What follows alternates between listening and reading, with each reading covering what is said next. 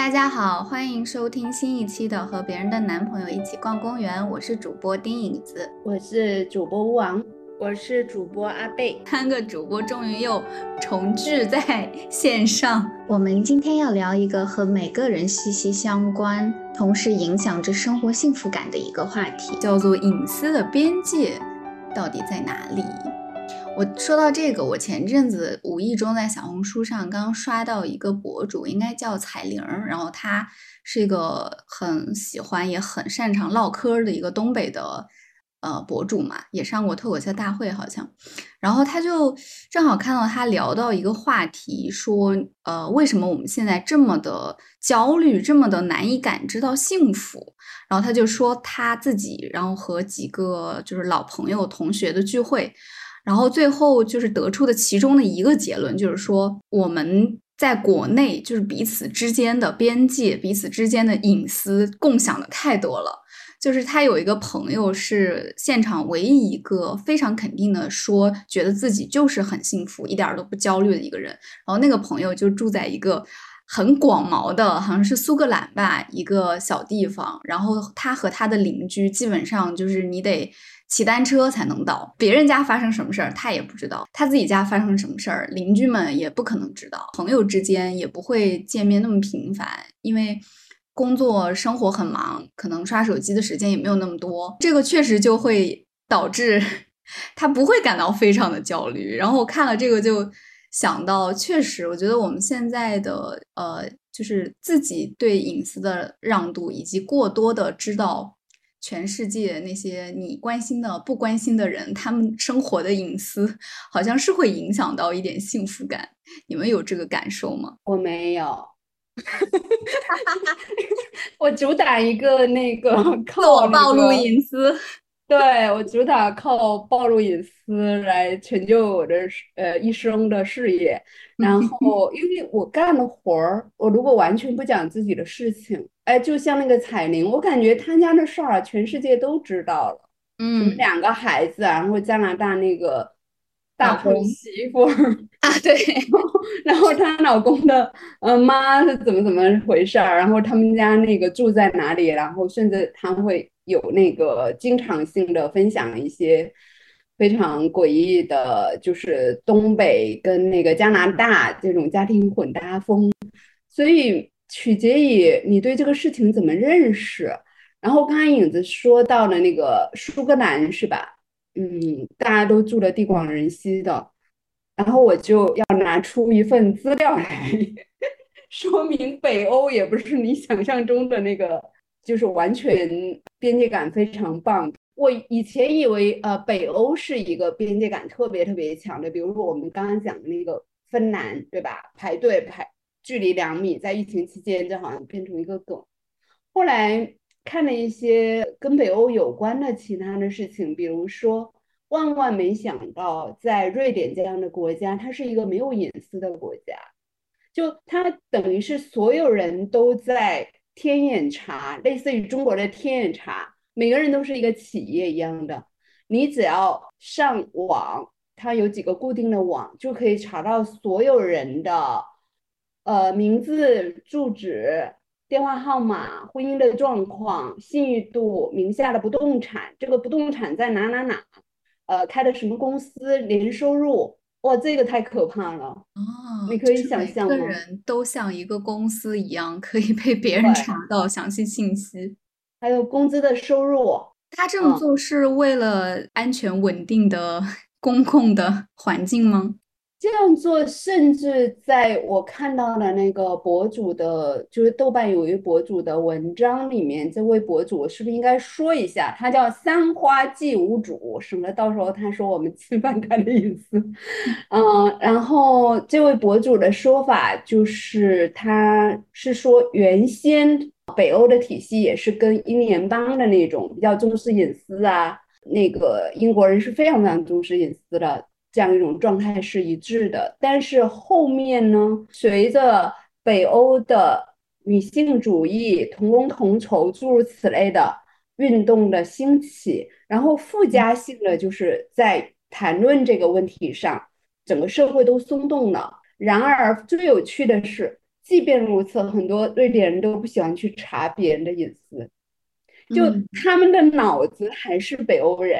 但是他们的制度或者呃，就是这个查隐私的通道是完全开放的。嗯，这个是很有意思的一个结果。我听起来觉得它和我们的整个环境其实非常不同。我们的这个隐私，就是反正国内的网民吧，我们的所谓的隐私安全、个人数据、个人隐私的这些东西，它就像房间里的大象一样，就是所有人都知道你现在没什么个人隐私，你所有的数据，你互联网上冲浪刷一个什么东西，甚至你在微信里面说一句什么话。然后打一个什么字，然后你在别的软件上就会立刻给你推送一些你可能感兴趣的内容，对吧？我相信大家都有很多这样的体验。但是现在我们已经不去谈论这件事了，是因为这件事情它已经就如果说刚开始大家还会去讨论说，呃，数据隐私，然后如何保护自己的什么个人数据安全，现在就是它已经到达一种。起码对个人来说，完全失控的局面了。所以就是大家不再有这个心气儿，或者说兴趣再去谈论它，因为已经改变不了了，好像这就是事实。但它和老师刚刚分享的瑞典的那种情况又截然不同，因为呃，瑞典那边的，如果根据老师刚刚所说的那种情况，它是对所有人开放的，就是说这个数据库每个人进去都能看到。但是对我们来说，是每个人的数据都被收集到了一个对我们个人来说的黑盒子里面。而且我觉得，就是包括呃，老师刚刚也说到那个，就是头脑跟民族的性格也是不太一样。因为我在北欧生活过一段时间，我在芬兰生活过一个夏天，我觉得没有有一些呃，就是公号文说的那么的。夸张！我在我在挪威工作过大概半个月，我发现挪威人一在街上聊起天来，那个热乎劲儿比中国人厉害多了。但是他们真的是有点社恐式的感觉，就是他，我觉得他们的边界感还是要比就是国内多很多，就是它的边界宽很多。但是我印象很深的是，我记得当时因为我还在上学。然后我去一辆公交车上，我可能当时刚去嘛，就是还没有非常的在意观察当时的环境，所以我记得我一踏上一辆公交车，因为那车马上就要开，我就很害怕说被颠簸什么的，我就找了一个就近的位置坐下，然后我旁边就应该是坐了一个当地人。然后我就感觉他的表情是有一丝惊讶的，我后来才反应过来，其实是因为车上还有很多空的位置，但是我 独独的坐在了他的旁边，所以他的整个脸就是有一丝的拘谨，但是也没有任何不礼貌或者被冒犯到的意思，对。所以我觉得还挺有意思的。对我经常会坐公交车出行，就是不管是在国外还是在国内嘛，因为公交车确实是一个 比起骑行来说，呃，更安全的一种出行方式，然后也比较便宜。然后刚刚老师提到的那个，我今天也查资料，有看到一个叫做人权观察的一个研究员。人权观察它是一个国际非政府组织的一个项目，然后有一个研究员叫做王松莲。他就提到过，他说整个安全城市的构想无非就是一个庞大的监视项目，就是包括我们现在的使用任何的社交媒体，或者是我们在日常中说的一些话，或者是我们出行在马路上，我们都可以感受到就是自己无时无刻不在被监视的感觉。但是我觉得，嗯，现在大家可能不再谈论这一点的原因。更多是因为我们没有办法去改变它，而且呃，甚至是已经习惯了它的存在，也抱着那种呃想法，就是说我也不是什么流量明星这种，呃，即便你侵犯了我的隐私，好像也无伤大雅，对我来说也没有什么关系。在渥太华坐公交车的话，我倒是没有什么非常大的想要提的，但是当时影子说要聊隐私的时候，我脑海里面一下子就出现了。就是我有一次坐公交车回家，然后我的对面呢就正好坐了来书店的一个客人妹妹，然后在下一站的时候就有一个老爷爷就坐在了这个妹妹的旁边，因为我们是面对面坐着的嘛，然后我就发现那个老爷爷一直在看那个妹妹玩手机，就是手机里面的所有信息，他就一直盯着她看。嗯，因为当时那个老爷爷正好坐在两个女孩子中间，其中有一个是我认识的一个客人妹妹，然后我当时就想说我要不要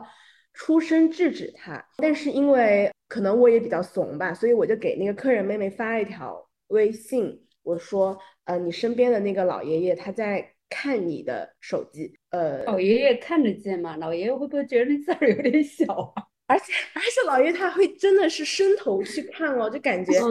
非常就好像他们还很熟一样的那种感觉，就是对。所以为什么现在就大家很多人都用防偷窥屏，就是因为呃，我们对于别人的隐私，比方说有的时候。可能大家挤在一个电梯里面，然后别人在刷手机，我如果一抬眼睛，我也会无意间的瞟到别人可能在发微信什么的。嗯，那这个时候就看个人的自觉了，是忽视掉还是一直盯着他看他在发什么信息？其实我也比较想问影子和老师的是，就是你们有没有就是对别人的隐私有过一种想要偷窥的欲望呢？我在小说里经常。就是写到这样的情节，比如说前两年有一篇小说讲两个女性，啊，可能是不是那么太熟的朋友，但是其中一个因为遭离了婚变，就想去外地，突然想去外地散散心，因为那个丈夫突然搬走了，她就很难接受。然后这个女一号这个女性就被她指认去她家帮她喂猫，然后这个新来的这个女性就是这个女一号。就到了他那个新搬的家，然后感觉也挺，呃，对一个，他是个，他的背景是一个京漂，是一个，呃，类似于佳木斯的齐齐哈尔这种话剧团来的，呃，靠着得梅花奖到北京来打工的这么一个女演员，话剧女演员，肯定收入也不高，然后在北京租住了一个单间。那么她第一次进入，深度的进入到一个别人的家庭，而且身边没有主人。而且是一个复式的，呃，装修的很好的，挺高级中产的那种房子，他就本能的去窥视呀。然后他甚至进入到，嗯，女主人的卧室，看她的，嗯，看她的那个床头柜，因为有的地方是可以打开的。然后看她的衣柜里面的内衣，甚至躺在她的床上去感受。我觉得这个可能，呃，它虽然是个小说，它也不一定是真的。但我觉得这可能是一种人性，嗯，就是说，当你没有任何的约束，因为可见那个房子可能应该是没有没有监控器的，哎，如果有的话更刺激啊，更有张力。然后没想到在外地那个人在手机上也在看他在窥视他他的卧室这个情形，对呀，所以嗯，这样形成了那个三重的一个张力。那么我在想象，比如说卡佛也写过类似的故事，就是那种中产的体面的生活，其中一个邻居也是非常习惯性的去窥视另外一个邻居的家庭生活，趁着他不在，或者也是类似于因为要帮他养猫、喂猫或者照顾一些事情的机会，就跑到那去了。嗯，每个人都有点像曼斯菲尔德。在很久以前，曼斯菲尔德有一篇就英国的那个短篇小说家，他曾经讲过，呃，一个老太太在那个公园里头坐着，呃，那天天气非常的好，然后这个是一个独居的孤独的老太太，她就在那个椅子上坐着的时候，侧耳听隔壁的两个年轻人在聊天儿。最后这个小说的结尾就是说。呃，每个人都想在别人的生活里面待一会儿。可能你看他的手机屏幕的，比如说，我也要那个告白一下，就是坦诚一下，就是我曾经看过别人的手机，就是在比如说坐公交车或者你说的那个挨得很近的。我最喜欢看的页面是什么？最好奇的就是这个人在读什么爽文，因为我们那种严肃文学作家没人看，我就很很羡慕那个，对，怎么阅读量那么高？他到底在看什么？然后就会忍不住看到别人在刷那个爽文，然后读的特别快，我就会跟着他看几页。我说这到底什么东西那么吸引人？但是如果是短视频，我就不太会跟进了。我觉得短视频好像就差不多吧，都是一些抖音内容啊什么的。那如果是微信聊天，哎，如果是年轻人在谈恋爱，对我的吸引力可能会比，比如说一看一望而知就是一个马龙在回工作 群里的信息要更有吸引力。就特别渴望看到年轻人在谈恋爱偷窥到这种情形。刚刚听老师说，呃，卡佛，然后就想到我今天还重温了，就是约翰契福的那个巨型收音机，因为一听到我们要录隐私的边界，然后我就突然想到这个短篇小说。就我第一次读它的时候，觉得就是契福真的挺厉害的，厉害。对，他就不赘述他的 写作技巧和有多高超了。就是我第一次读这个故事，因为它其实发生在距离我们现在非常非常久。因为我看了一下，契福是一九二几年出生的作家嘛，所以他在写那个小说的时候，可能是美国中产，就是刚刚结束那种就是黄金时代，然后开始进入一种，就是你看到他们的只是。呃，外强中干的，就有点这种意思的阶段吧。但是我记得很早之前，我们几个同学还精读过这一篇小说，当时就有人说，其实现在的国人去看这一篇，会觉得心境上有很多的共鸣，因为社会发展的那个阶段，可能就跟他们那个时候会有一点点接近。对，然后我可以和听众朋友们大概说一下，因为我觉得这个小说它的故事还挺有趣的。就是他这个故事的两位主角，其实就是一开头就介绍了，说他们的呃，无论年龄啊、收入啊、家庭的构成等等，都和大学校报的那个数字统计的中位数完美的契合。除此以外呢，他们还有一些就是好像更有追求或者更有个人偏好的一些品味，就比如说他们很爱听这种古典啊、交响乐。然后故事大概就从这里开始，就是他们呃，因为年代比较久远嘛，他们就是通过收音机去听这个音乐。然后当这个男主花大价钱买了一个收音机回来之后，可能由于什么呃电流的影响等串台，对，然后这个收音机呢，它就突然变成它可以听到它的整个这个小区甚至社区里面其他家里实时发生的事情的声音。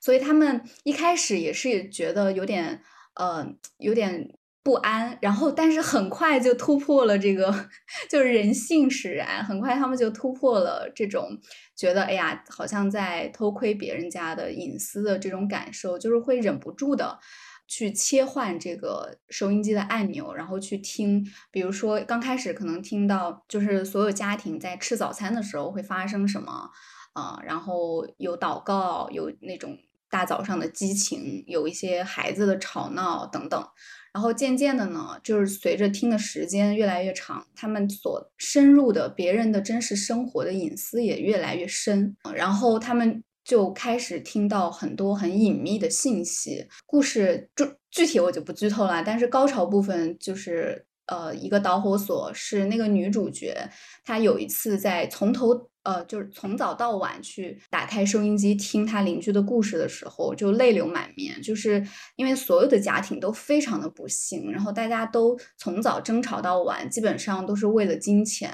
就是力不从心，没有办法解决的问题，在相互的争吵、相互的攻击，然后甚至他听到他的邻居一个男人在打他的妻子。另一个很体面的邻居在和小区里面的勤杂工私通，就等等等等，很多这样的别人的隐私的生活。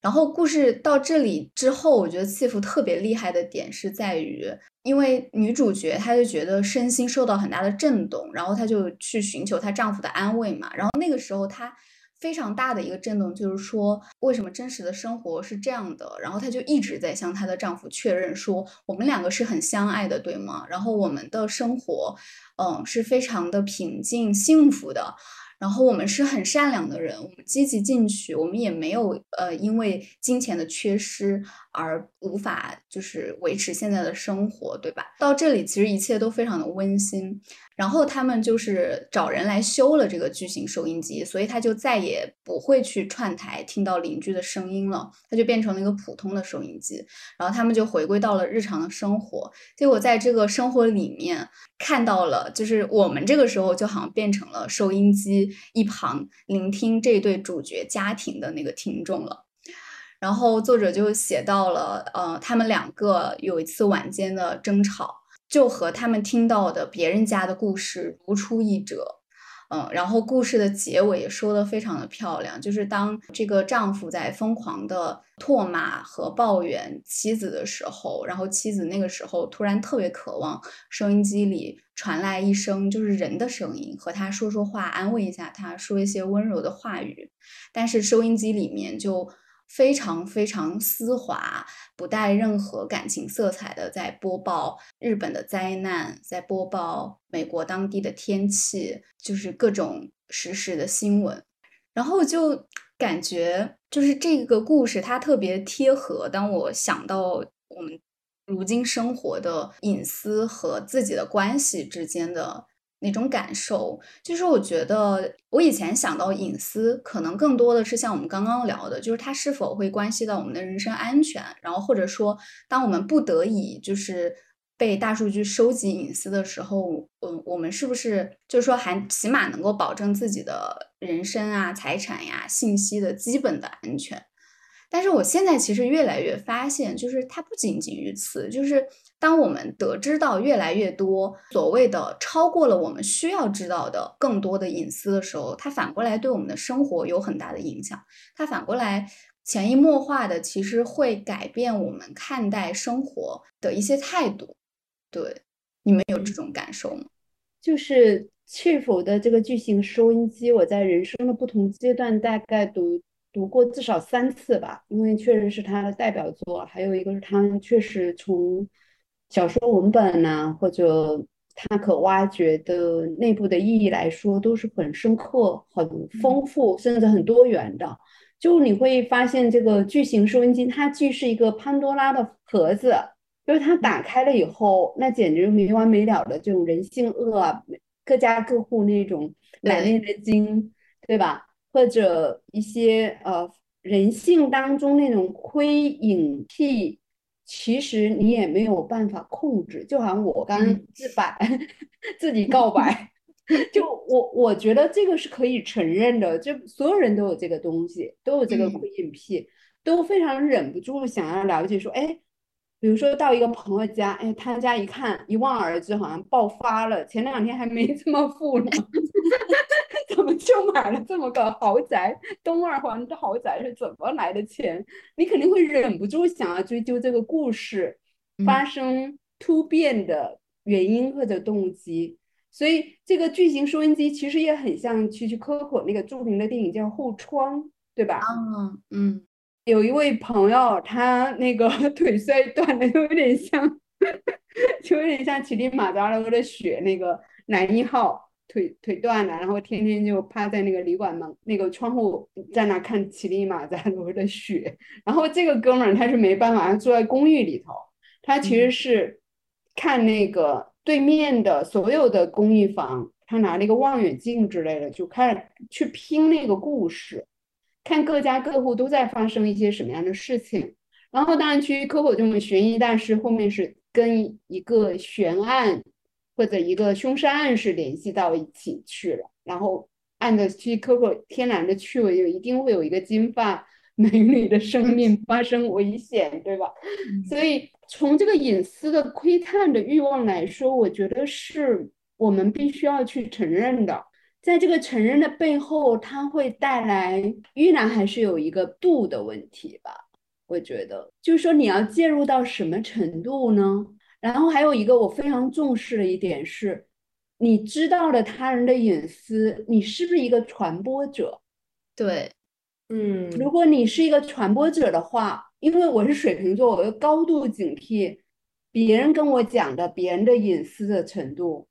嗯，取取决于咱俩之间的交情。如果我跟你是非常铁的铁龟，对吧？无话不谈，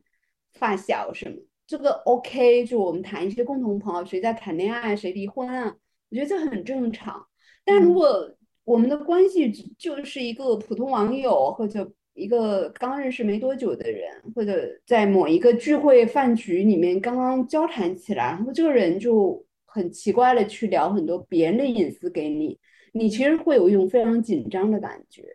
对，所以我也不希望别人成为我的巨型收音机，我也不想去当别人的巨型收音机，我也不想去传播。嗯，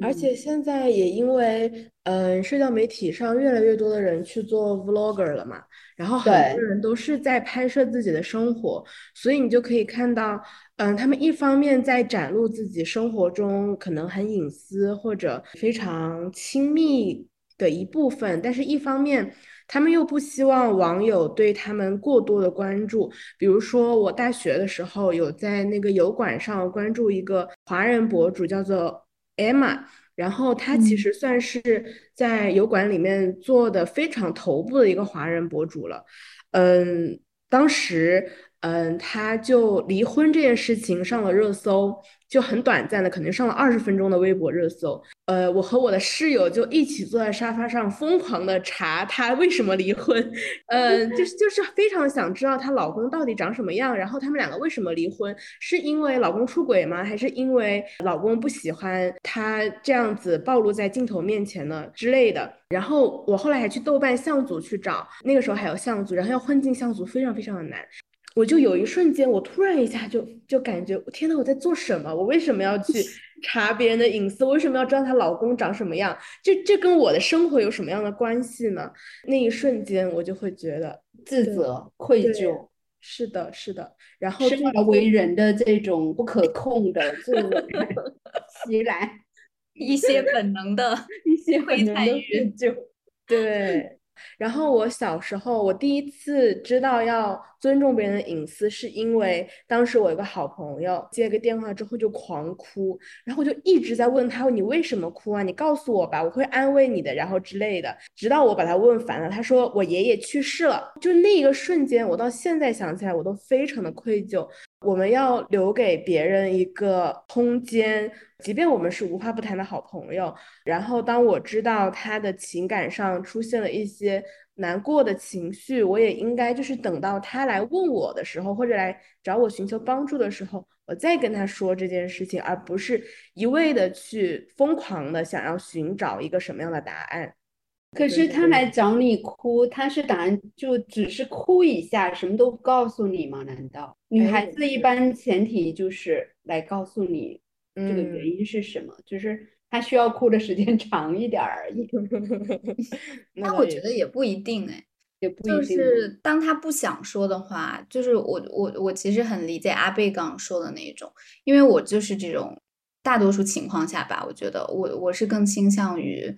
就是我可能会问，然后如果对方他迟迟不说，你引导了几句，你就是你给他一个让他觉得安全感的，对，然后还他还是不愿说的话，那就说明这个可能他还是没有办法突破他想说的那个边界，那么就陪着他就好了。嗯，对，如果他不发起这个信息或者话题，我觉得大可不必去追问。嗯，就是等待，等待他主动的发起这个话题，因为背后那个故事说不定很炸，对吧？很对他个人来说影响非常的大的一个事情。其实我刚刚听阿贝说的时候，然后我就想到，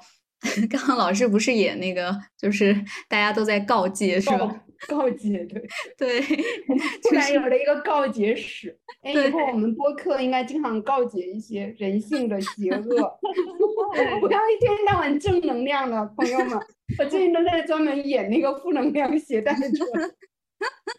就是我觉得这个部分很正常啊，每个人肯定都有。就是比如说偶尔是吧，开始了，偶尔就是我和朋友一起，距离很近的，比如大家在沙发。或者是一起吃饭，然后他在聊天，这个时候我知道说，其实我呃应该留给他私人空间，我肯定不应该看他的手机。然后绝大多数情况下我也不会看。但是如果说他那天一直在看着手机，然后一直在聊天，尤其是如果你无意中余光瞥到说，哎，他聊天的对象好像你还认识，这个时候就会有一丝这个好奇。对我个人觉得这些也都无可厚非啦，但是。就是刚刚说到传播的那个问题，其实我忘记我从什么时候开始，我就觉得我自己给自己植入了一个为人处事吧的一个标准，就是我不去主动传播别人的隐私。有的时候我甚至会去问比如，比如说，因为有一些话题很显然，它就是比如说我们俩在聊天，那它就是 just between us 嘛。就是不会有呃，我不会去。应该是那个世界上最后一个知道的人。对，所以这个我会非常注意。然后有一些，比如说他呃说完，可能我自己还会主动的去侧面问一下，就是这个信息他是不是会跟很多人讲之类的。我觉得我形成这样的一个原则吧，倒不是说我可能道德感是是是是有啦，但是也不是说我就是以超高的道德感去要求自己，其实还是从我个人生活的经历里面让我形成了这样的一个想法，就是我不是非常的介意，比如说关系好的人一对一的这种。隐私的分享，哪怕是对，哪怕是关系没有那么好，但就是说，你们无论是聊天，嗯，还是怎么样，就是大家即兴的情绪到哪儿了，对吧？说了什么呀？呃，哪怕是他超过了你本来想分享的内容，我觉得也无所谓。但是我非常觉得可怕的一点，就是当这个东西变成了一个群体性传播的事情，就是。我不知道你们青春期的时候有没有经历过那种，就是眼看对，眼看就是语言霸凌，或者甚至自己被语言霸凌的过程。因为我就经历过，所以我就觉得，然后一直到可能读大学、研究生阶段，都多多少少的有过类似的经历。无论你是去目睹这样的事情发生在别人身上，还是发生在自己身上，然后它都让我觉得。呃，当一个隐私，它仅仅是呃你的可能人性的一点点的窥探欲，和呃你们好朋友之间可能呃就是过度的一些分享，它可能都没有太大的关系，因为它还是说人与人之间的一种就是流动的东西嘛。但是当这个东西它发酵成，比如说一个人他自己个人的隐私，然后呃无论一开始是主动的还是被动的被。第二个人或者第三个人知道之后，然后由于你们共同认识一群人，比如说同学，比如说一些社团的共同好友，这个信息他就会 很多谚语都说过了，他就自己长腿了嘛。而且呃，因为学过传播学，所以我们是知道的，就是大家在传播信息的时候，也会有一种人本能的驱使，就是你会希望你的故事好听。嗯，那这个时候你就会加入很多，无论是你的视角的解读也好，然后滤镜也好，然后以及那种本能呢，你希望你讲出了这个别人的隐私，然后能获得更多听众的这个共鸣或者是兴趣，这个时候他就非常失控，对他会非常失控。然后我就举一个例子啊，我我高中的时候遇到一个什么事儿。就是我高一的时候，因为我当时非常不喜欢那个班，呃，简而言之就是有一个男生可能呃对我有意思，但是我不是很喜欢他。然后呢，有另一个男生和我是其实很好的异性朋友，但是在我们那个很封闭以及非常封建的班主任，一个就是小小县城里面班主任的那种作风哈，就我们整个班是非常非常压抑跟封建的。然后在那种环境下，一个女生和一个男生。经常写信，然后是朋友，是好朋友，是友谊的关系。这个事儿，他就足以好像你你被霸凌，而且被霸凌的一方往往都是那个女女性。然后整个高一我就过得非常压抑。到高二的时候呢，我就就是毫不犹豫的就呃分班嘛，那个时候文理班，我就离开了那个高一的理科班。然后就如释重负的去了一个全新的环境，到了高二的文科班。然后有一次，我就听我呃坐在我前桌的一个女生，她是一个很安静，就用我们现在的话来说，就是典型的 I 人，然后也非常非常温和，就是一看就是很善良的一个小姑娘嘛。呃，我们就聊天，就聊到就说，哎，他认识的朋友听到我以前就是高一所在的那个班的一些有趣的八卦。然后他就开始跟我分享一些八卦，就说什么有哪一个男生和哪个女生的什么事儿。听着听着，我就说：“哎，你说的这个不会是我吧？” 这个女孩子就一脸真诚，一脸笃定的跟我说：“当事人。”对，他就一脸真诚的跟我说：“不可能，绝对不可能是你，你怎么可能是他们说的那个女生那个样子呢？”然后呢，我又听了一下，我说，嗯，没错，这就是关于我的故事了。但是呢，确实这里面有很多连我自己都没有听说过呀，就是，嗯，对，就很典型，就是很让人说到这一点，就可能因为我是写小说的，写诗主要是这几年写小说的，我有一种本能，呃，来扰乱这种视听吧。就比如说，众所周知啊，我们团队的某个小伙伴，你们都认识的一位朋友，呃，不是我们博客编辑部，是我早先那个公号编辑部的一位朋友，她是世界上知道我这几年的隐私最多的一个女生。然后呢，她最经常收到一些，因为我们是一个社群，就会有，比如说读诗群的群友啊，或者从哪个博客，呃，不叫什么？微博上来的那种网友啊之类的，因为我留的是他的联络方式嘛，嗯，诸如此类的。然后每个人都会来打听，比如他们最关心的是一一个是我的婚恋状况，嗯 一个是我靠什么活下来，活这么多年，嗯，就一一其实就一个人的核心隐私，一个是你的情感状态，对吧？嗯，还有比如说结婚与否，为什么不结婚，为什么不生小孩儿这些的。后面我我在播客里头讲很多遍，我就不想结婚，不想生孩子。可能这个事情打听人越来越少了。还有一个是我的经济状况，是我怎么维系自己的谋生的那个通道。我自己也在微博上也讲过，因为我觉得这也没什么好。在中国，一个自由职业者，对啊，要变换通道，我们都知道的嘛，就是一个行业很快就会死的。所以我还会跟朋友们交流说。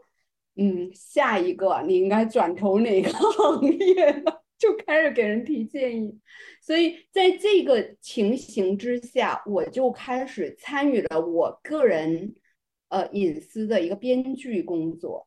嗯，我就开始，我有时候会说自己是怎么样的，有时候那个版本又不一样，我就开始撒谎，搁着添油加醋，或者 在各种场合，包括一些公开场合的分享我不需要为我的讲述负责呀，人为什么一定要诚实？关键是你没有必要和他们去对呀，我个人隐私啊，我个人隐私我还不能参与编剧了，别人都在编的那么快乐，我为什么不能参与？所以有些人就开始那个叫什么十级专家，文学十级专家开始跟我，哎，你上次不是这么说的？哦，对。然后我说我也记不清了，我也搞不清楚怎么回事。你要跟水瓶座斗智斗勇斗这个事儿，你就永远没完。我到死我都不会给你一个标准答案。我就算写回忆录，我也不可能保证是真的。对呀，就是你要和一个小说家去探求他隐私的真实，这件事儿本身够写一个小说重点是你的过去发生的事情，有时候因为一些梦境的叠加，对吧？还有，你也添油加醋跟别的朋友讲过的一些新的你自己编的故事，你都搞得稀里糊涂，都不知道过去到底发生了什么。然后最后那个真实的版本有那么重要吗？我又没有参与杀过人，我又没有犯过什么法律上的事情，我只是在正常的生活的过程中有一些戏剧性的因素，然而它都已经是往事了。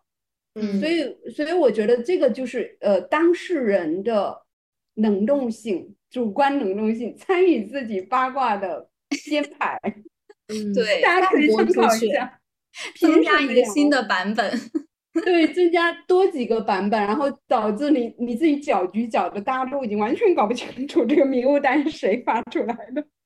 嗯，对，你还可以组织一个水军团队。我有时候就觉得现在那种。不说上升到这个网络暴力的阶段吧，就是大家在网上聊天儿，然后有的时候像老师刚刚说的，会有人对比你甚至几年前然后翻出来的那些引被引用的话，然后再和你现在说的版本去对比。我觉得这件事情本身就特别可怕，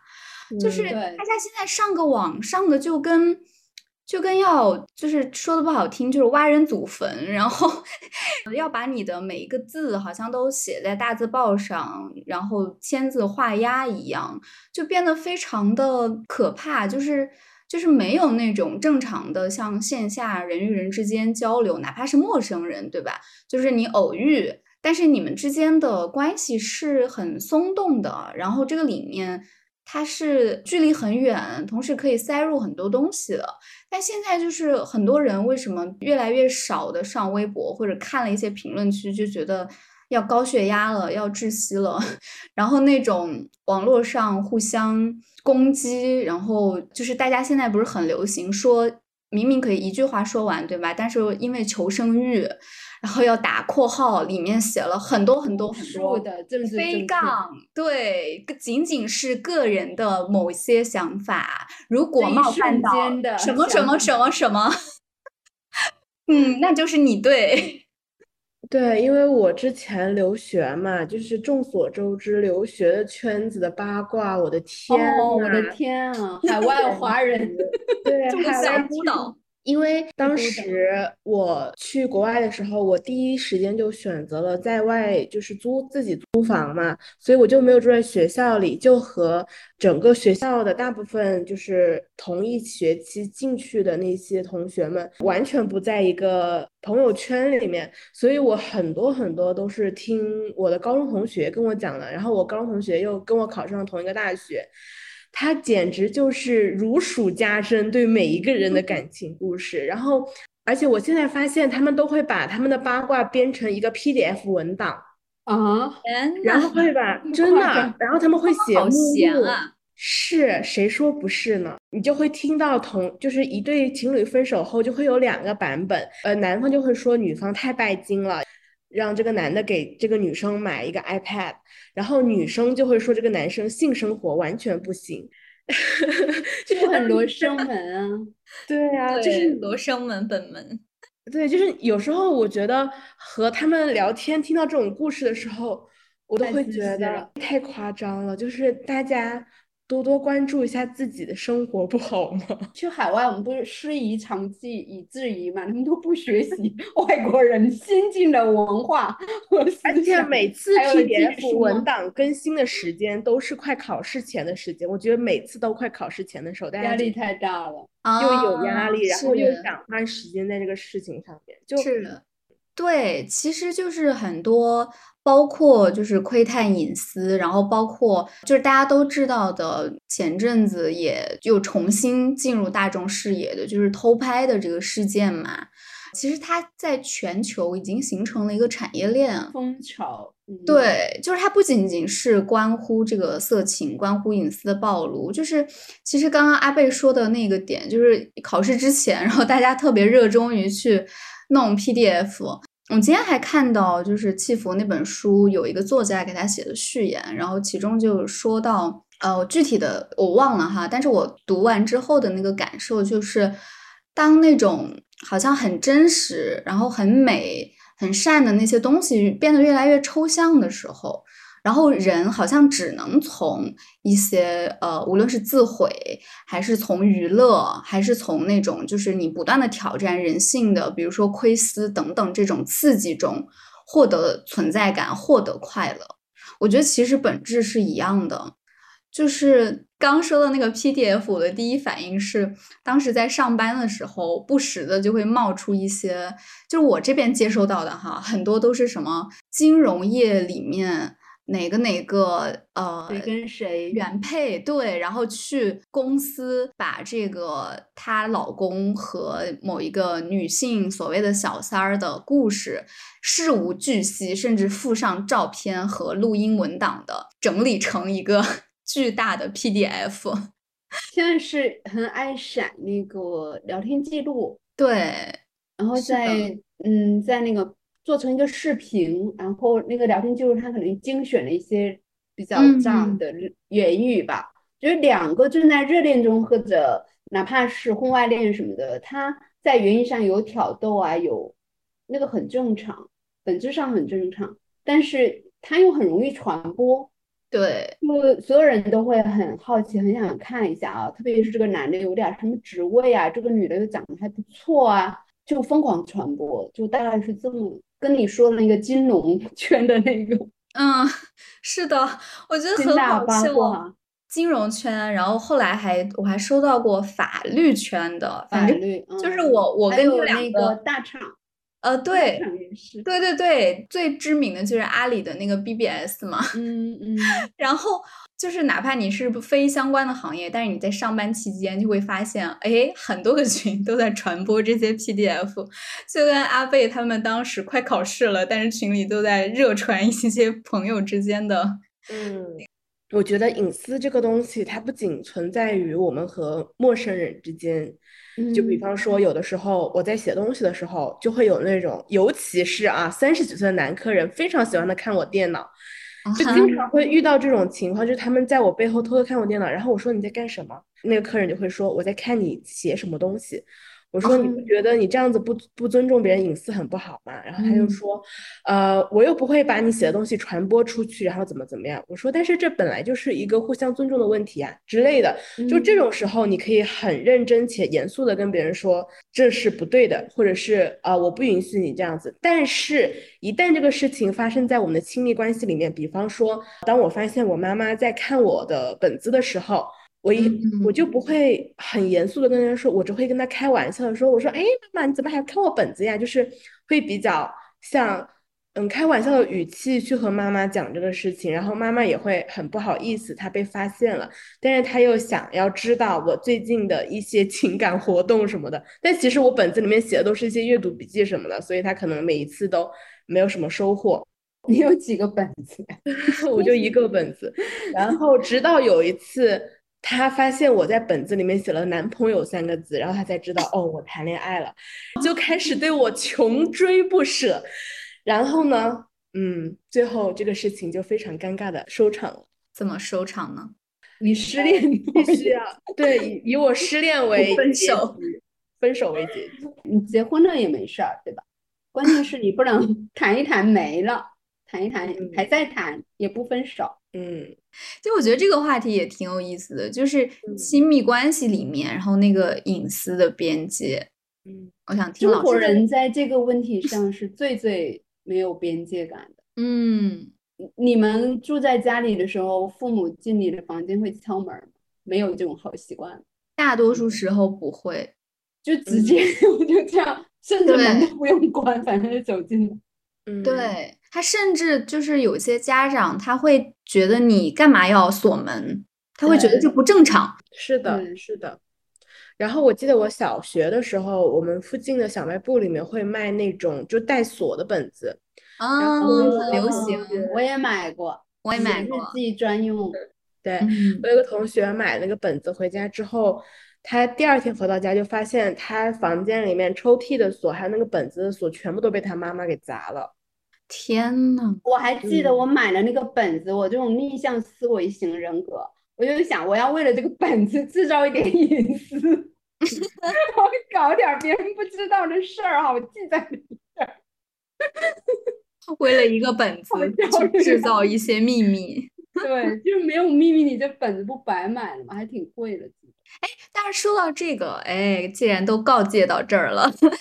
其实。我有一次，我想起来，我无意中看到了我妈妈很多年前的日记，但是不是情书，但是它肯定是隐私了。但是我当时去看到这个的时候，也不是翻箱倒柜看到的，就是那个我妈自己可能都忘了，因为那本日记它甚至比我的年龄都大，就是它是好多年前，就我妈妈还是呃少女，少女。对，跟我爸刚谈恋爱，就刚认识那个时候，他记得。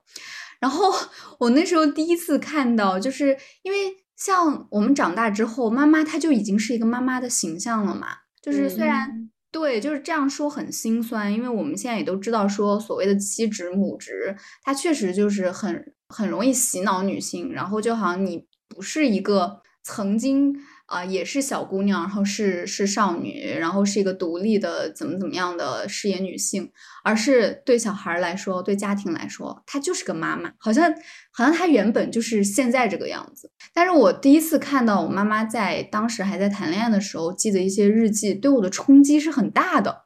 哦 所以刚一说还有人的一面是吗？对，就是你会发现，哎。他们在谈恋爱，然后他们在谈恋爱的时候也有一些不管是悸动，一些呃相互的情感的表达，还是一种就是小的争执、吵架时候的一些少女情怀。就我当时看，其实我觉得特别的有意思，以及还挺打动人的。但是。哎，就是就因为我看了那本日记本，然后我妈可能后来也发现，哎，那个本子，哎，放在这儿啊，她自己打开也看了一眼，然后她就把那个本子里面的内容给销毁了。就我当时非常震惊，我就觉得自己做了非常不好的事情，因为我觉得那个东西本身它还是挺有留下的价值的，对，能只能留在我的记忆中了。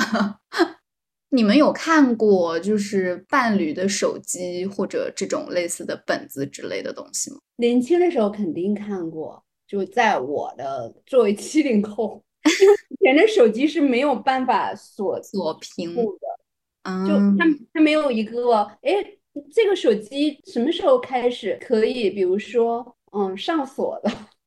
没印象。其实很早哎，我记得在诺基亚的时代就有了，但它可能有一些呃人他不知道这个。对对对对对，那个时候大家默认是不锁的，不锁的就很像现在，很容易看到短信吧。那个时代还是看大家彼此发的很近。哦，还有你如果跟他共用一个电脑的话，其实是很容易进入他的邮箱的，因为那时候的邮箱好像也。不会说隔多久登录，他就不登录。有时候你返回返回两下，哎，他正好登录过邮箱。我也曾经因此看过别人的，不管是谁，anyway，他也不会来听这个播客，他可能还健在吗？不知道。然后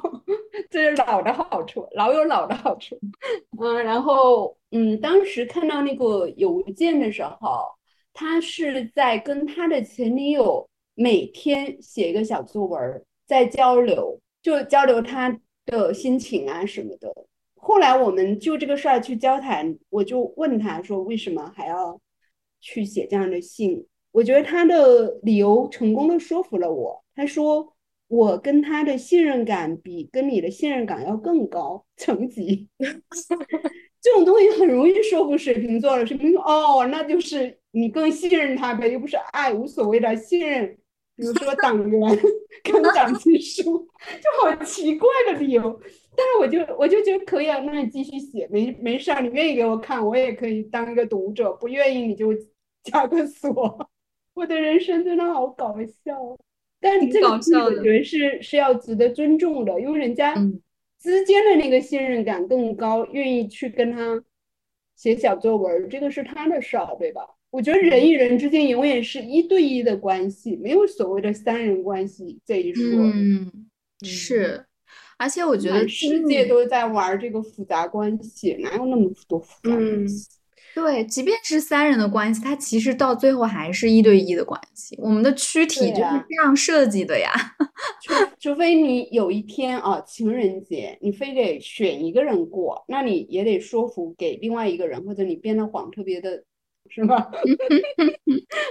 我跟他更适合过情人节，给一个强有力的理由，那我觉得也是可以的。就除非他资源、空时间、空间的资源是有限的，你要去做一个分配，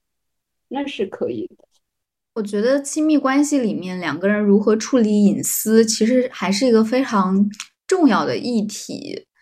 其实我自己在很早之前，就是当时上大学。就不太有机会，因为我和我当时的男朋友是异地嘛，就不太有机会互相翻手机，好像见面了也很难得，然后也想不起来这这档事。然后，但是后来就是异地的这个男朋友分手之后，然后在大学的那个就是本校的男朋友。就会有一种有意无意的，然后就是我们俩是那种觉得互看也无所谓，但是平时也不太会看，然后有意无意的呢，可能会拿对方的手机，就是像那种人性的一个小游戏一样。然后有一次我可能就无意中看到他用非常非常亲昵的那种呃语言，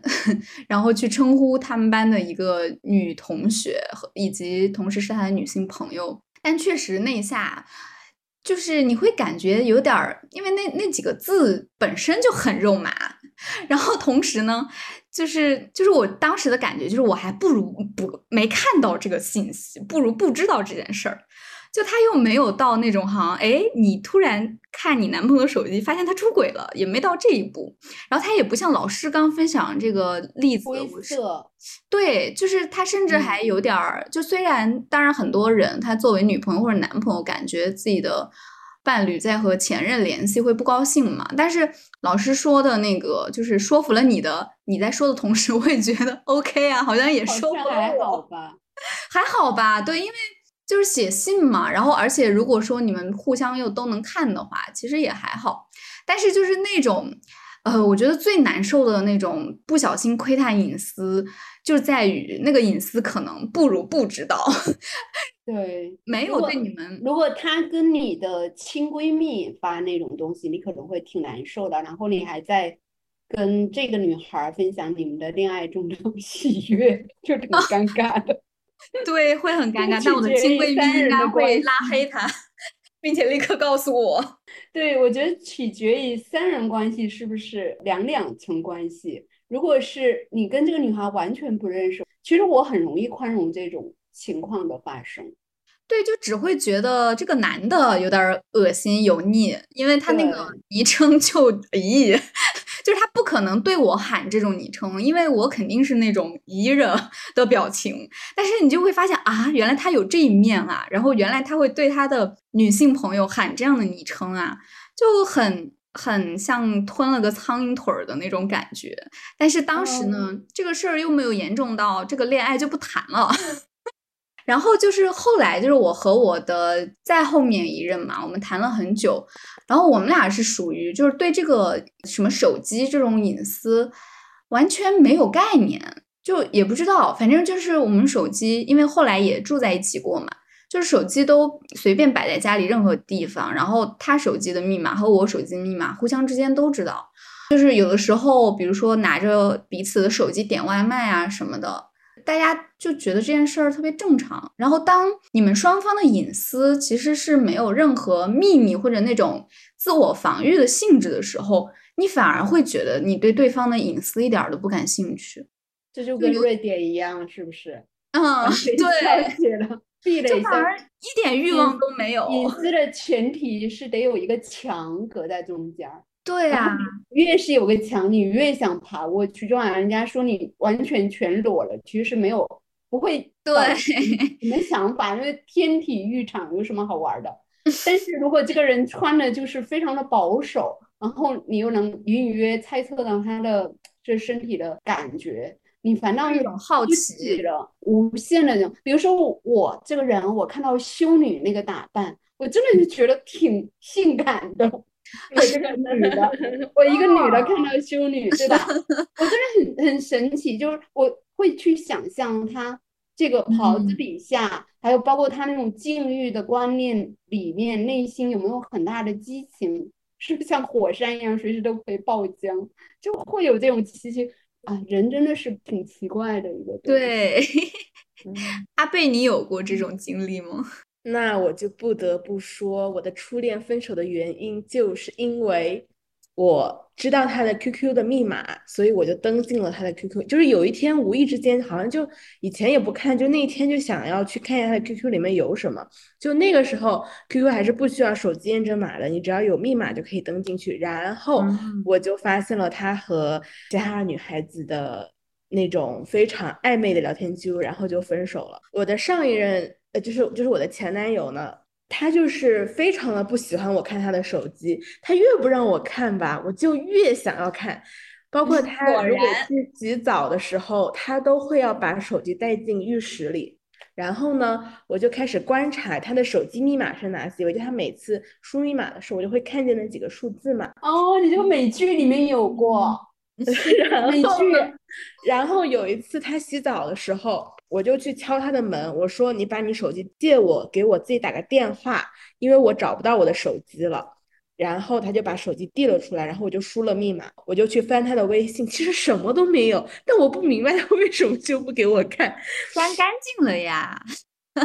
嗯，也有可能吧，也有可能，可能就是及时删掉了。但是确实没有被我抓到过，就是我的我的前男友没有被我抓到过，但他就是不给我看，就不理解，也有可能就是尊重自己的隐私，也 有可能吧。没有，但是在有一段相对固定的关系里面，特别是你两个人经常能见面，我觉得大家都有这种 自我清洁的意识。嗯，是吗？对，应该都是有的。我觉得从来没有删过任何东西。我觉得人分就是心思缜密和那个大大咧咧这两种人大的类别吧。就心思缜密的人是一定随时随地都在做这个自节的。嗯，然后那种大大咧咧人很容易有那个缺口的。然后女性，特别是女孩儿，其实很多都是天生的福尔摩斯。嗯，确实。当你想要开始调查一个事儿的时候，你很少失手。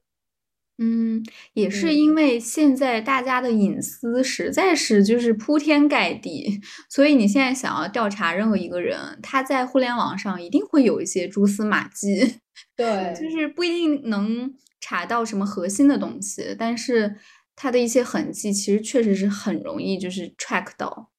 嗯，反正我听过一个挺搞笑的，呃，美国的一个打离婚案的律师讲的故事，说是，嗯，他们是怎么调查出来？因为在离婚案的过程中，你是非常需要有那个证据，说这个人出轨作为主要责任方，然后再分财产、分小孩儿。嗯，就是小孩的这个叫监护权，或者嗯嗯，那这里面就非常重要的要有一些铁证嘛。然后 美国有一个离婚案，它居然是对方的律师，女方的律师去调到了这个男，通过 Google Map 调到了这个男的车子，在比如说三个月内，这个 Google Map 的数据是呃不会消除的。嗯，然后他的车子停在这个。女性所谓的小三儿的房子外面，而且是在一个敏感时段，比如说晚上十一点，假设，然后他就取证，就说哦，他曾经在那个时间段停过这个所谓的出轨对象的家门口车子，就很神奇。嗯，他就反而变成了一个就是法律证据。对法律证据，还有一种可能性，不是在网上也报过，就是你被那个交通违章给拍到了。呃，因为你你记得吗？就是如果你去交以前交管的那个大队，他会给你看屏幕上，就是当时取证，比如你闯红绿灯或者乱停车，他会有照片给你看的。那可能就是那个闯红绿灯的时候，副驾上比如坐的一个女生。然后有有那个他们正在手拉手，或者他们借着那个 红绿灯的时间 亲了一下之类的。我觉得这种时候都是真的是莫非己莫为，你要取证，你永远有办法，嗯，得到所谓的隐私的证据的，防不胜防。没有一个人是活得天衣无缝的吧？嗯，是的。所以我就觉得，其实像刚开始说的嘛，隐私的这个肆无忌惮，然后 弥漫着我们生活的角角落落。它它当然呃重要的是关乎我们的就是个人的安全呀，各个方面。但是其实它它的那张网已经笼到了我们所有人，就是你会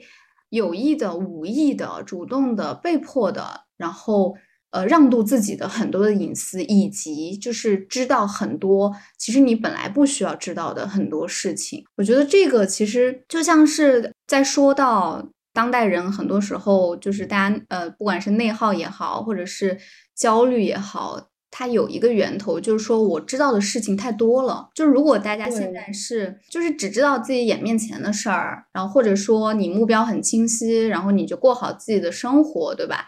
嗯，像阿贝当时远离他的这个同学，他就踏踏实实的去期末，就其实可能也没那么多烦恼。但是呢，当你知道了很多的信息，同时这个里面又勾起了人性的一些就是刺激啊，然后这些本能的欲望呀，就是甚至可能有一些恶的呃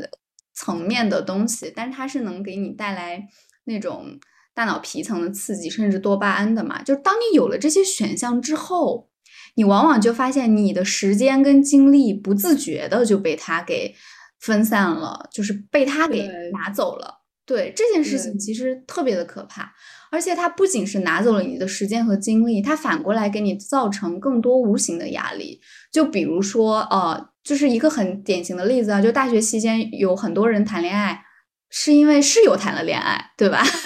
然后或者是觉得，哎呀，难道我不应该去体验一下吗？就是你不能说这个事儿它完全是不好的事儿，但是这个事儿就是我们当看到了这个点之后，你就得分清说这个东西它确实是你一开始就想要去体验的吗？还是说只是你不小心？因为现在大家 所有的隐私都被放在台面上，然后是一个群体生活，或者是一种互联网式的不把人的隐私当隐私的这种侵犯，而导致的就是你知道了很多周围的东西，你有了那个 peer pressure，别人有你也想要的等等的这种心理，然后去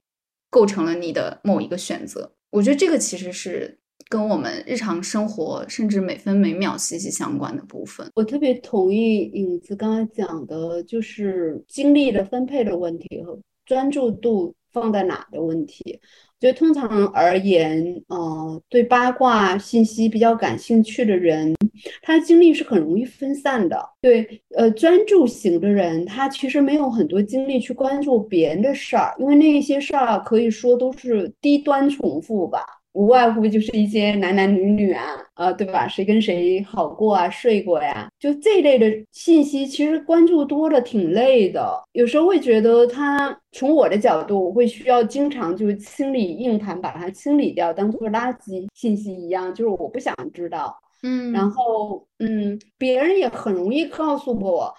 这样的信息，是因为别人一看我就觉得我是一个口风很紧的人，因为我嘴里很少去讲其他人的隐私，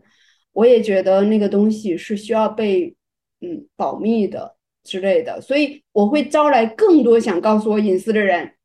我就变成一个公益型树洞，我懂，你懂吗？我也有过。但是口风紧，你越是容易招来更多的就是呃求告无门或者请诉欲已经漫到他的喉咙口的这些也不想去请心理咨询师，也没有什么闺蜜的朋友们 来继续的向你排山倒海的倒他的事儿，所以嗯，所以真的是一个悖论，好难呀。而出于人道主义也是应该听一听，听完了也觉确实觉得这个东西怎么处理呢？赶紧给它嗯，清理掉就算了。对，而且你要花时间精力去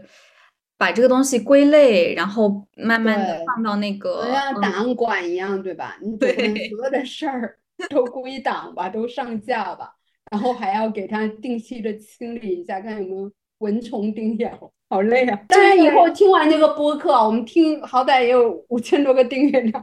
不要再找我来聊这个事儿，就就想聊的时候听播客就好了。真的听力有限。关键是现在真的太需要注意力了，就是注意力好像就是我们的生命一样。嗯，然后除了刚刚说到的一点，我觉得其实，嗯，最后还是想，呃，跟我们自己，然后包括跟听众分享的一点，就是我觉得，呃，像现在的这个大家都是互联网冲浪的网民嘛，然后像阿卫刚刚也说到了，很多人呃可能会选择做 vlogger 呀，然后或者是去看这些信息，就是。它它已经成为我们甚至是越来越主流的生活方式之一了。就是当我们嗯去说，再回到那种啊、人跟人有纯粹的物理生活上的边界，几乎已经是不可能了。就是我们现在对于过去来说是科幻故事，但过去对我们来说就已经是回不去的那种古典故事了。对，对但是嗯，即便是说你个人的呃隐私啊，然后或者是你的一些数据已经没有办法改变了嘛，就情况就这么个情况。但是我觉得还是有一点是说，嗯，有的时候当我们在分享自己的隐私的时候，还是得知道，呃，你是真正的想要去分享你的生活，还是说，其实你潜移默化的是一种被控制？这个被控制的意思就是说，其实是整个无论产业链也好，还是你呃阅读点赞，就这个平台它的机制的鼓励也好，就等等这些更大的呃东西，它在潜移默化控制你，让你去倾吐更多的隐私。就是就是很多人，呃，当然我知道有很多人他是只是想分享自己的生活，然后愿意被大家看到。但是也有一些人，其实他分享了自己的隐私之后，他会造成内耗的，就是因为你会面临很多的评论。对，然后但为什么他还是呃想要去分享那个隐私呢？就是因为我们生活的环境里面，我们所每天浏览的平台页面，它不断的在鼓励你这件事。对吧？就是有一些赞，然后有一些平台还会给你发私信，然后你会对，然后这个整个的这个生活方式，就比如说你朋友圈有好多人给你点赞，和你朋友圈无人问津，它就是从这个大家的口中就有一种好像高下之分，一种受欢迎和受冷落之分。所以，所有的这些，它其实都是一种隐形的控制。就是作为互联网冲浪者，就是保护好自己的一个点，就是在于你得分清，说你有没有被这种隐形的控制去做你本来。并不愿意做的事，或者说本来可能会让自己受伤的事情。因为从 BBS 时代到现在，我所经历了所谓的互联网各种社交平台，或者就我一直也都是一个相对比较活跃的，不管是博主啊，还是发言者，或者说一个撰稿人。那从我的经验来讲，比如说现在我的朋友圈主导发的是什么东西？一个是我画画的日常，因为我要记录一下我进步的历程，对吧？万一真的就是成了一个还不错的画家，我当年 一路是怎么呃每天怎么走来，我自己会有一个存档，然后就是转发我自己发的公号的内容，但是我一天就是删。最近还是在弄那个仅你可见的内容，然后就是帮朋友打广告，仗义的各种呃小众卖不出去票、卖不出去书的朋友们，好不容易搞一个事儿，肯定要帮帮忙。或者一些呃展览的信息，然后有一些就是奇谈怪论，比如说我要输出一个，今天我比如说我说谁谁有空当别人的命司，谁愿意撰写他人的文稿，就是我很女性主义的。对，我看到了，特别好，就很很会鼓励别的嗯女孩或者比较弱势的。我的朋友圈里面比较不自信的人的这种信息，那真正关乎我个人隐私的内容其实非常非常少。哪怕我发一个我在哪呃玩或者吃饭，你你能查到什么？你自己要控制呀，你不能像那个郭富城那样就弄一个牵手照，在一个 超跑，这信息量有点太大了，对我来说。牵手照官宣恋爱，哎呀，那应该当时已经知道怀孕了才敢这么干吧？那我肯定是干不出来的。对于普通人来说，其实真的很没有必要，因为我们和明星，对，就是说到 残忍一点，就是有一些娱乐行业的公众人物，他们可能是被迫或者是自动自己主动的去让渡一些隐私。去让大家消费的，这可能是他们职业的一部分。但是对于普通人来说，就是像刚刚说的，呃，虽然平台也好，整个社会氛围也好，都在鼓励你，好像去分享更多私人的生活，对，然后呃自己比比较好的那面，或者是一些能够戳到大家的那一面，但是依旧你才是你要分享，就是依旧你才是那个分享者。你必须要是自己的新闻发言人，对，你要有呃主控你发出去的内容的信息的主导权，或者你要过滤。还有一个是，当别人来就是侵入你的个人私隐的部分，你也要反省一下，是否你的分享其实已经涉及到隐私了。所以别人会来，比如说疯狂点赞或者怎么样的，或者来就是传播你的八卦。我我是很反对秀恩爱呀。嗯，从我一个从我一个嗯，可能经历了不少事情的人来说，我觉得秀恩爱啊、官宣啊，我都是假的。我基本上都是真真假假。我前上一次秀恩爱官宣是跟宁远。在他那玩，令远拍了，呃，有个朋友拍了我跟令远的背景，然后令远当时穿的那个着装风格，她其实是一个很女性化的一个女孩，然后她的着装风格从背影上当时看了像个男的，我就嗯我就官宣，我说我们俩打个赌，官宣一把，就这肯定是假的，我不可能在我的任何社交平台上去啊，我今天又结婚了，我跟我男朋友好的不行了，之类之类，让他给我买个戒指，我觉得那个好 low 啊，对我来说就好烦呀，我很不喜欢被别人去去观赏这个所谓的啊我很幸福这件事啊，就没有什么必要。有时候其实玩一玩很 low 的生活 挺好的。对，就是他在发的那一瞬间，可能也没有想到后面的很多的事情，但是还是还是这样说，就是你进入这种互联网 赛博的世界之后，就没有办法回到古典世界里面。就是你和七大姑八大姨分享这个事情，和你在互联网它可能有指数级别的一个传播，还是非常不一样的。对，所以我觉得大家得首先保护好自己的边界，就每个人作为自己隐私的拥有者，然后去想清楚自己到底嗯要分享什么，不要分享什么，这个东西它会不会反过来呃刺伤到自己？作为文字工作者的本能，我会建议就是把你所有的生活所思所想，你的所有的经历，你所有愿意呃全部把它变成素材，打包放到作品里，因为那个很珍贵，对我们来说，对吧？你可以不写私小说，你可以不写个人的经验，但是当你在你的虚构的作品里面真真假假，像我说，我也改写和编写了很。如果我以前跟朋友开玩笑说，你如果照着我的诗歌里面你去做十级考古，我肯定光是流产就有二十几个孩子了。就因为我每隔一段时间我就喜欢写流产的主题之类的，因为这种女性主题是我一生关照的。还有一个我非常喜欢写戏剧性的三角关系的主题，就我把这个当做一个我的就是文学写作的，但是那种什么跟一个情敌一块吃饭，或者住到一个情人家里，跟他的妻子帮我铺被子。这种事情在我人生中发生过没有呢？不重要，关键是它是一个作品。所以这个事情，我觉得这个事情一定对于文字工作者是一种是一种建议和启发。就是啊，所谓的八卦，无非就是人就是文学的素材嘛。而且分享欲其实挺宝贵的，对。对就如果你浪费在，或者是说花费在这种，比如说通过呃传递一点个人隐私啊，然后得到一些别人的关注，然后其实我不知道那个是不是所有人都这样啊，但是就是你发了一条朋友圈或者一个微博什么的，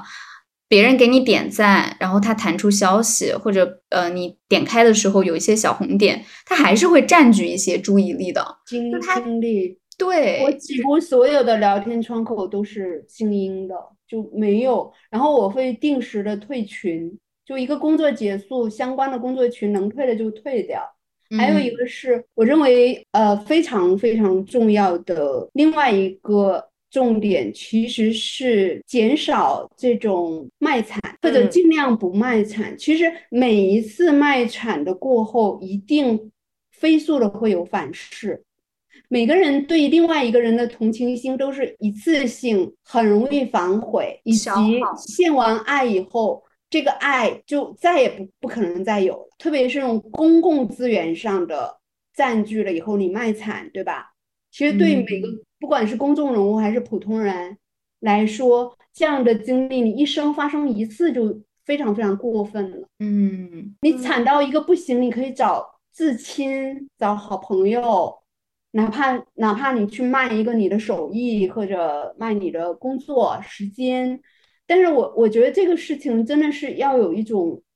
哲学思考上升到，嗯。嗯对，